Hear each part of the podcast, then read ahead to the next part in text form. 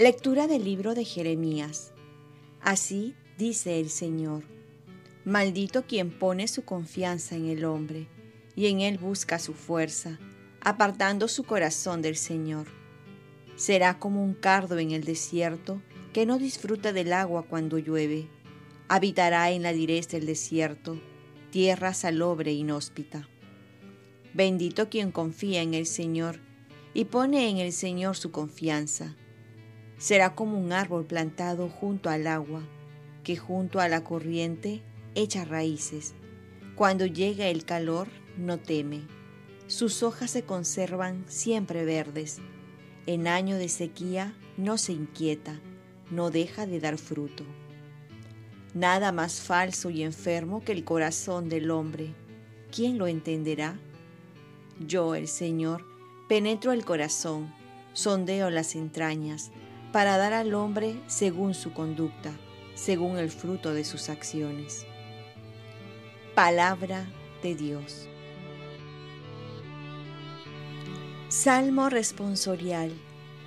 Dichoso el hombre que ha puesto su confianza en el Señor.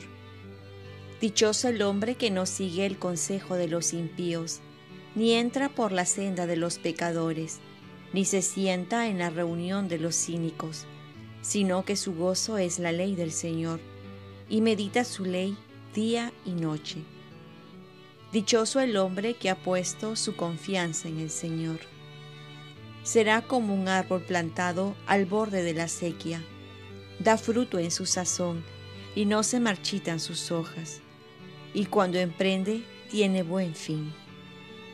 Dichoso el hombre que ha puesto su confianza en el Señor. No así los impíos, no así. Serán paja que arrebata el viento, porque el Señor protege el camino de los justos, pero el camino de los impíos acaba mal. Dichoso el hombre que ha puesto su confianza en el Señor. Lectura del Santo Evangelio según San Lucas. En aquel tiempo dijo Jesús a los fariseos, había un hombre rico que se vestía de púrpura y de lino y banqueteaba cada día. Y un mendigo llamado Lázaro estaba, echado en su portal cubierto de llagas y con ganas de saciarse de lo que caía de la mesa del rico. Y hasta los perros venían y le lamían las llagas. Sucedió que murió el mendigo y fue llevado por los ángeles al seno de Abraham. Murió también el rico y fue enterrado y estando en el infierno, en medio de los tormentos, levantó los ojos y vio de lejos a Abraham y a Lázaro en su seno y gritando dijo, Padre Abraham, ten piedad de mí y manda a Lázaro que moje en agua la punta del dedo y me refresque la lengua porque me torturan estas llamas. Pero Abraham le dijo, Hijo, recuerda que recibiste tus bienes en tu vida y Lázaro a su vez males. Por eso ahora Él es aquí consolado, mientras que tú eres atormentado. Y además, entre nosotros y vosotros se abre un abismo inmenso, para que los que quieren cruzar desde aquí hacia vosotros no puedan hacerlo, ni tampoco pasar de ahí hasta nosotros. Él dijo, Te ruego entonces, Padre, que le mandes a casa de mi Padre, pues tengo cinco hermanos, que les dé testimonio de estas cosas, no sea que también ellos vengan a este lugar de tormento. Abraham le dice, Tienes a Moisés y a los profetas que los escuchen. Pero él les dijo, No, padre Abraham, pero si un muerto va a ellos, se arrepentirán. Abraham le dijo, Si no escuchan a Moisés y a los profetas, no se convencerán ni aunque resucite un muerto. Palabra del Señor. Paz y bien. La indiferencia también mata y nos mata. ¿Nos podemos imaginar la vida de este hombre rico?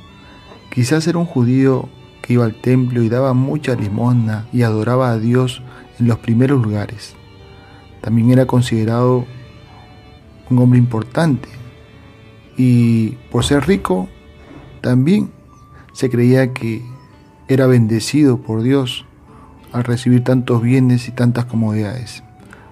además de los halagos, de la admiración de la gente por ser una persona de éxito que había obtenido y logrado lo que muchos deseaban. Pero Jesús no ve las apariencias, sino ve el corazón. Y va a tomarlo como ejemplo en esta parábola para hacernos ver cómo Dios ve a estas personas. Este hombre rico tenía un serio problema, que era el de no bajar la mirada para ver quién estaba cerca de él, quién estaba en su puerta, quién necesitaba de su ayuda, quién estaba muriéndose de hambre, a quién podía darle aunque sea sus obras. Ahí está la desgracia de su vida, vivir solo para él. Como repito, no era malo, no había matado a nadie ni había robado, pero su indiferencia sí lo estaba haciendo. Y por ello se estaba haciendo merecedor del infierno. Por eso una frase que se le atribuye a Martin Luther King dice así, el problema no son los malos, sino la indiferencia de los buenos. No tener interés de lo que pasa alrededor, o peor aún, sabiendo lo que pasa alrededor con el prójimo y no hacer nada, es gran pecado de omisión.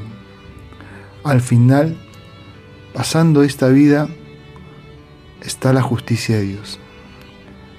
Y a Lázaro, pues que sufrió, se le va a dar su recompensa, como también a Rico se le va a mandar al abismo inmenso, donde hay sufrimientos.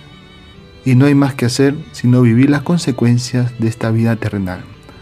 También podemos ver la dureza del corazón. Muchos no creen que hay otra vida. Creen que esto es el final. A pesar de tantos signos que Dios manda, a pesar de tantas voces que le dicen que la vida no termina aquí, pues hay una justicia divina. Solo queda ante estas personas ver la cara cuando, partiendo de esta vida, se encuentren cara a cara con Dios. Oremos. Virgen María, ayúdame a poder saber ver a mi prójimo y no ser indiferente, sino darle una mano. Ofrezcamos nuestro día.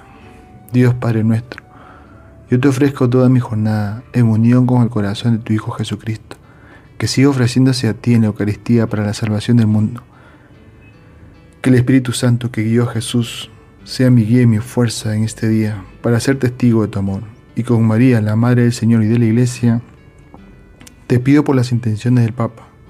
Con San José, obrero, te encomiendo mi trabajo y mis actividades de hoy, para que se haga en mí tu voluntad.